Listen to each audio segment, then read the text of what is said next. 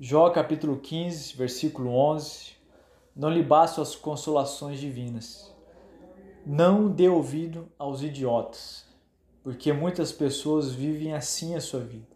Um outro amigo de Jó, chamado Elifaz, ele chegou ao ápice da sua loucura contra Jó, o absurdo de se revelar a ele, dizendo o seguinte: Jó, faz pouco caso das consolações de Deus e das suas suaves palavras que dirigimos a você.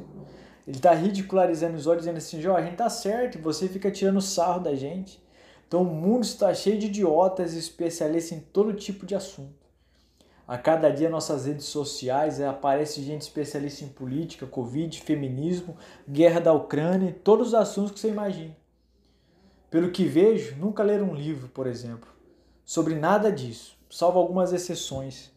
O absurdo desse emburrecimento alcança o apogeu quando outras pessoas dão crédito a eles.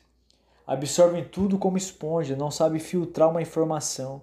Por outro lado, temos os sem caráter, produzindo informações deturpadas de forma intencional para gerar confusão na cabeça das pessoas.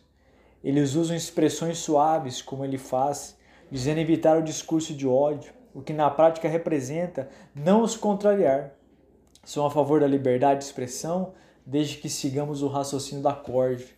Eles têm o espírito de Elifaz. Leia a Bíblia, coma todos os dias, leia o mundo a partir da palavra e nunca será enganado. Se permanecer no conforto, será constantemente jogado de um lado para o outro, sem se dar conta do erro que está entrando. E gente como ele faz, não dá para caminhar juntos.